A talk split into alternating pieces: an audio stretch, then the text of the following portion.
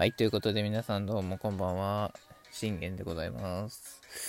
えー、今日もね、野球収録でいいということでやっていきましょう。えー、DNA vs オリックス、えー、横浜3連戦の初戦、えー、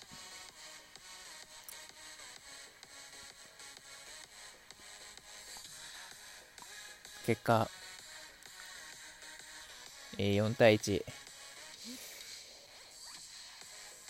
えー、オリックス、京セラでの、えー、最終戦、えー、を完勝で締めた後の、えー、なんと連勝が1でストップ。うん、またこの繰り返しか。うん、またこの繰り返しですよ、皆さん。ね。連敗2でストップ、連勝1でストップ、うん、どんだけ繰り返すねんっていう話なんですよ。うん、繰り返しすぎ、逆に。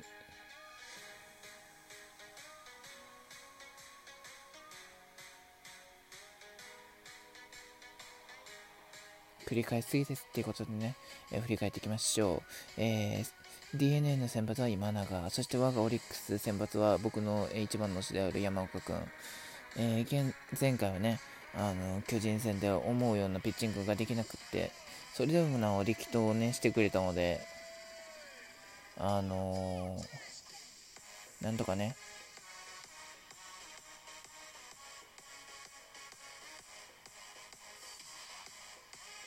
あのー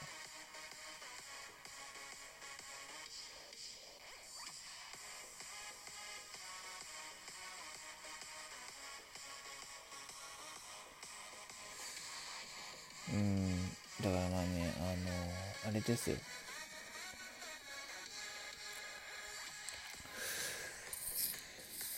そうだから前回のあの巨人戦での不調をあの今日しっかりね返してあの投球していただければ嬉しいかなって思ったのであのさし期待はしてました。えー、振り返っていきましょう1回の表えー、オリックスの攻撃。1番福田周平が、えー、セカンドゴロでワンアウト。えー、宗2番宗優馬がフェンス直撃の二塁打を放ってせ、えーえー、佐野がファンブルで、えー、三塁に進みます、えー、ここまではいいんですよ。あのワンアウトからね、あのしっかりとさあの宗がね、あの二塁につな二塁から三塁走っ三塁走ったんでいいよかったんですよ、二塁打が。えー、しかし3番の中川圭太、えー、外角低めの球を打ってセンターフライ。これでツーアウトです、えー、4番マッカーシー、えー、ツーアウト。3塁のツーツーからライトへのタイムリーヒットでオリックス先制、うん、1点じゃダメなんですよ。あの毎回言ってる通りなんですけどあの1点じゃダメなんです。あの1点であの抑えられるピッチャーっていうのはあのやっぱ由伸ぐらいなんですよ。うん、それ以外はあの1点じゃあの確実にあの逆転されるリスクの方が高いっていうことをあのね。首脳陣は知っていただきたいなと思います。はい。えー、しかね、しかしあの5番杉本裕太郎、えー、空振りの三振、うん。ね。これがあの時ね京セラであの第3号を打った第3号を打った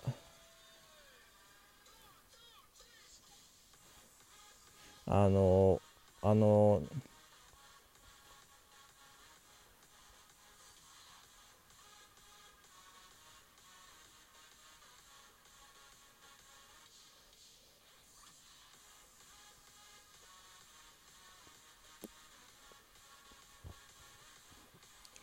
あのー、なんだろう。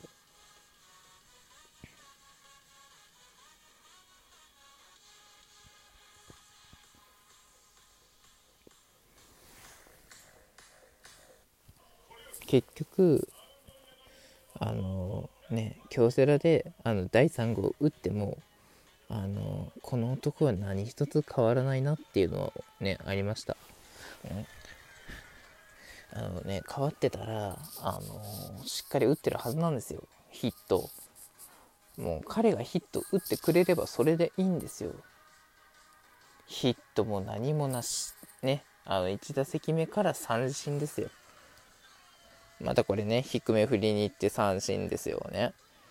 何もだからねあのー、何もあの学んでないですよ本当に。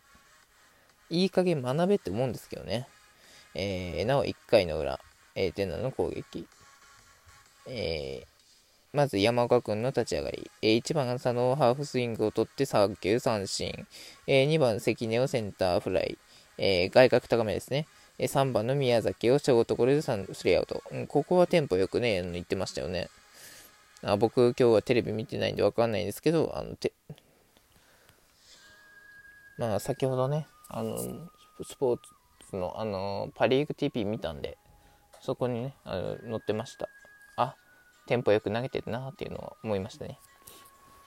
まあこれならばいけるだろう。とりあえずまあ山岡君で、あのこのピッチングであの1点でまあ乗り切ってもらうしかないなっていうあの作戦だったんですけどね。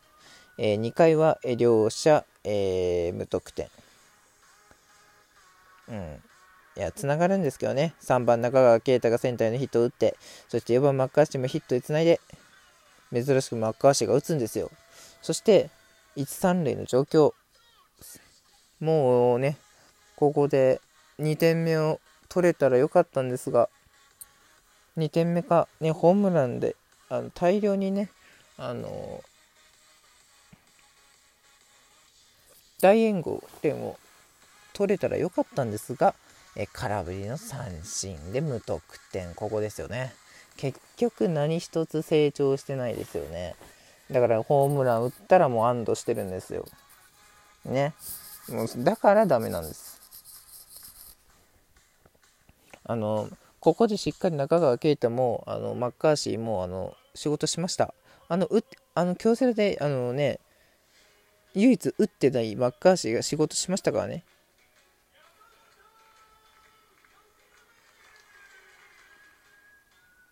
そう。で、結局、あの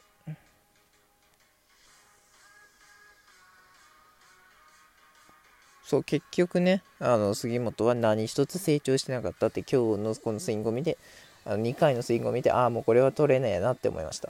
だって成長してるならば、温まってるならば、ここでホームラン4号目が出てもいいんですよ。だってこれで、ね、1点取ってて、で、ここで1、3塁、そして杉本が打てば、これでもうスリーランじゃないですか。4対4点ですよ、ここで。もうここで一挙に変わったかもしれないじゃないですか。ね、この4点も取りに行けないっていうね。うん、だからまだまだ彼はわ、ね、あの成長できてないですよね。あの、冷え固まってますね。えー、3回、えー、ミネイをセンターへのヒットを許し、桑原をライトフライにするして、今永に、えー、送りバントで、えー、二塁に、ツアウト二塁に進まれて、えー、1番の佐野啓太が、えー、タイムリーヒットで出なで同点。はい、こういうことです、皆さん。なぜか分かりますか、えー、これでミネイをあの出しちゃったんですよ。あの本来であれば出してほしくなかったんですけど、出したことによって、あの、変なんですよ。出して、ここであのバッテリーが選択しなきゃいけなかったのは、ワンアウトを取ることではなく、ここでもう一気にツーアウトを取ること、うん、だから桑原の時に、もうね、外角の低めのあの変化球を振らせて、あの引っ掛けさせて、それでダ6-4のダブルプレーにできればよかったんです。それがあの本来するべきことでした。はい。でもそれができなかったから、あの、ワンアウトになったから、あの逆に今永にね送りバント決められましたよね。で佐野の同点にが決まりましたよね。うんそういうことなんですよ。だから今日は打線があれですね。うん。えー、そして4回、えー、ツーア宮崎がセカンドゴロ、えー、牧がレフトへのヒットで出塁、そして外をサードゴロに進も、そして6番大和を勝ち越しのタイムリーヒットを許す、ここで2対1。もうこのね、今日、この時点でもうね、なんか決まりましたね。この2点目ですよ。この2点目が今日の、あの、全てをもう左右しました。はい。完全に左右しました。はい。そんな感じでね。あの、オリックス打線は結局無得点。